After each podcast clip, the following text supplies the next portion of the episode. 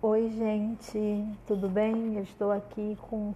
Vou começar esse podcast sobre pegando três obras primeiro e depois eu vou fazer, acho que amanhã eu faço um outro com outras obras que estão aí para que vocês façam a leitura, vocês já estão fazendo. Então eu vou começar com Comunidade Imaginada do, do Anderson e aí dizer para vocês que eu não sei qual foi a parte que vocês escolheram mas é muito interessante é, o capítulo em que ele trabalha as categorias principais desse livro, que é aqui, estou abrindo o livro, tá? Para poder ser bem precisa com vocês. O capítulo 9, Censo, Mapa e Museu. E aí, a apresentação que a professora Lilian Schwartz faz é, nessa edição brasileira, ela é super importante para a gente entender isso. A ideia de que essa ideia que a gente tem de nacionalismo, de nação, para o Anderson, elas são comunidades imaginadas, elas nascem de algum lugar, né? elas são produzidas socialmente. E aí a gente tem muito, é, é muito interessante é, o que ele ajuda a gente a entender que essas comunidades imaginadas elas vão sendo é, reproduzidas, né? E principalmente é criado um imaginário, né? Um imaginário afetuoso, ele vai dizer assim, que vai produzir essa ideia de, de nação, de comunidade, de pertencimento, né?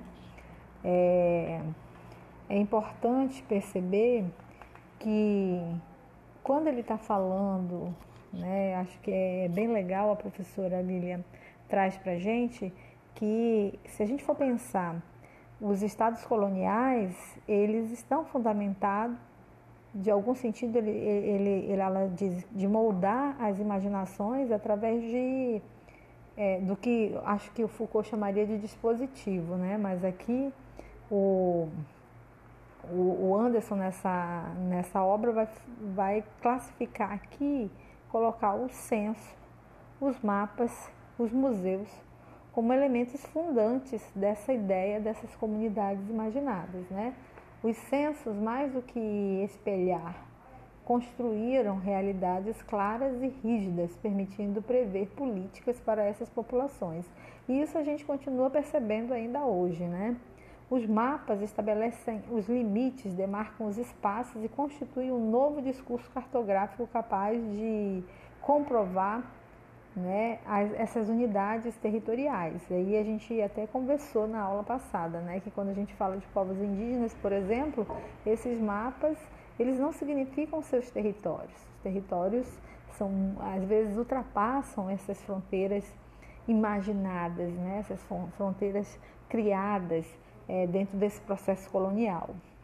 E os museus, né, eles é, acabam é, se tornando uma esfera, né, uma, essa, ela vai falar aqui de, ele vai dizer de uma imaginação museológica, né, os serviços arqueológicos coloniais, eles vão constituir essa ideia de instituições que remetem o poder, o prestígio. Então a gente pode pensar nas pirâmides, né, nessas grandes é, é, construções que acabam por é, é, gerar todo o imaginário do potencial, do poder de uma civilização, enfim.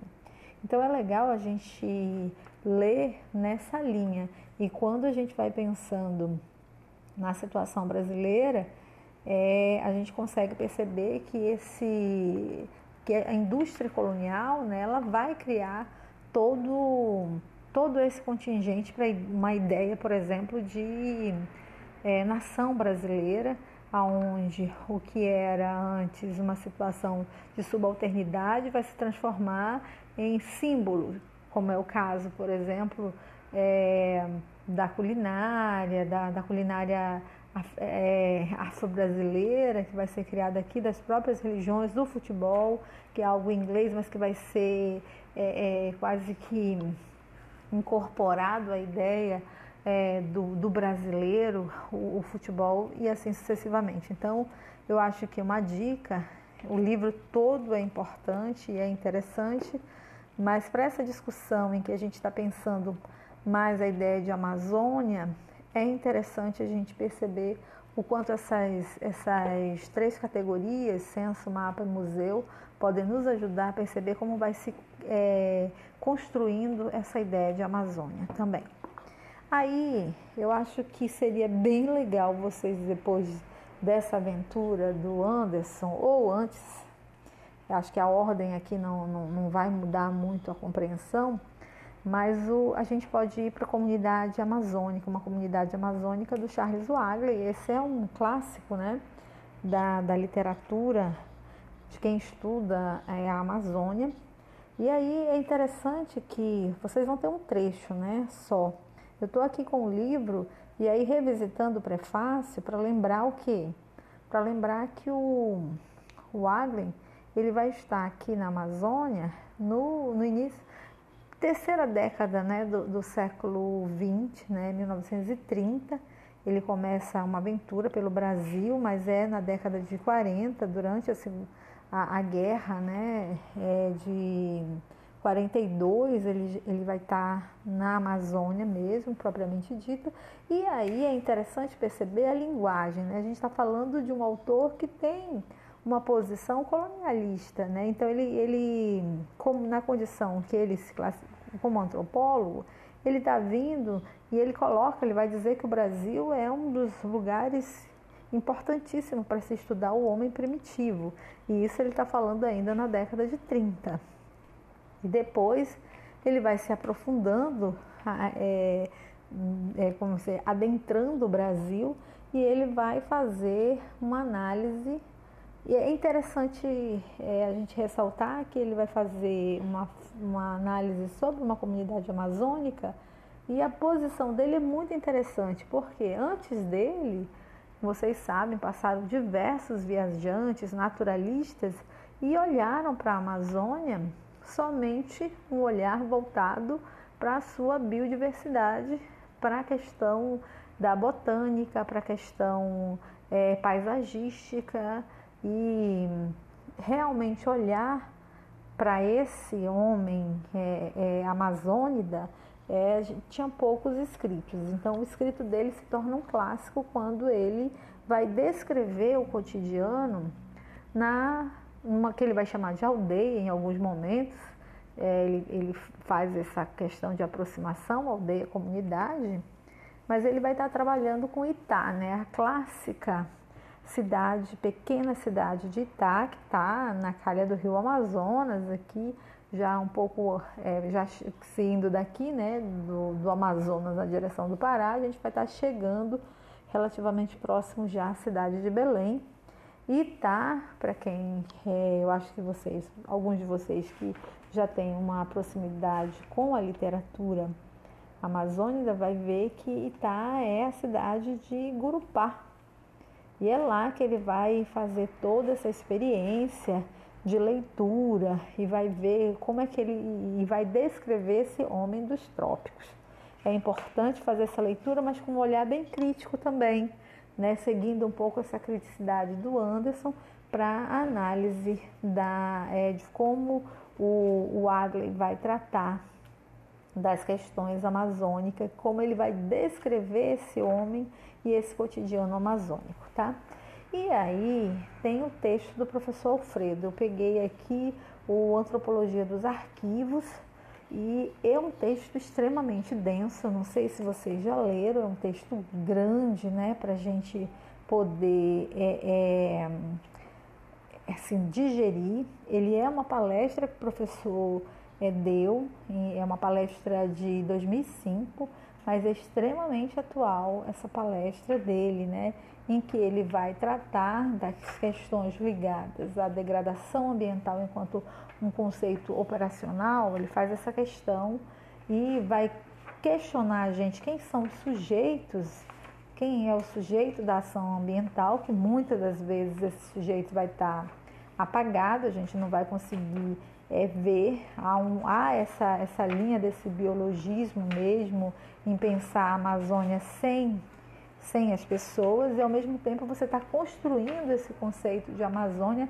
que perpassa pelos filósofos, naturalistas, etnólogos é, é, é, que passaram pela Amazônia e que vão construindo um ideário.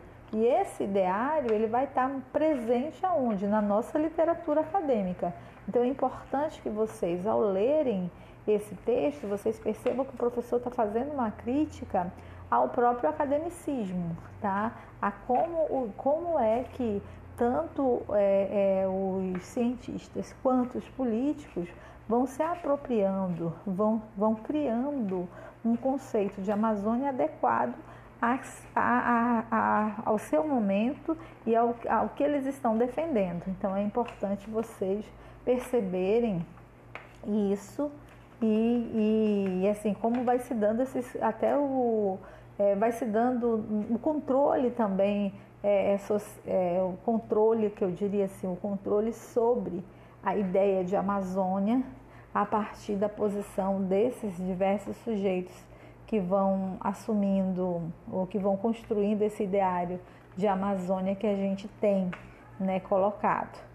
Acho que é um texto que nos ajuda a pensar as intervenções, inclusive, é, é, nacionais e internacionais em relação à Amazônia, nos ajuda a nos aproximarmos de como e quando é, os sujeitos amazônicos, os povos e comunidades tradicionais vão aparecer dentro desse cenário, não é?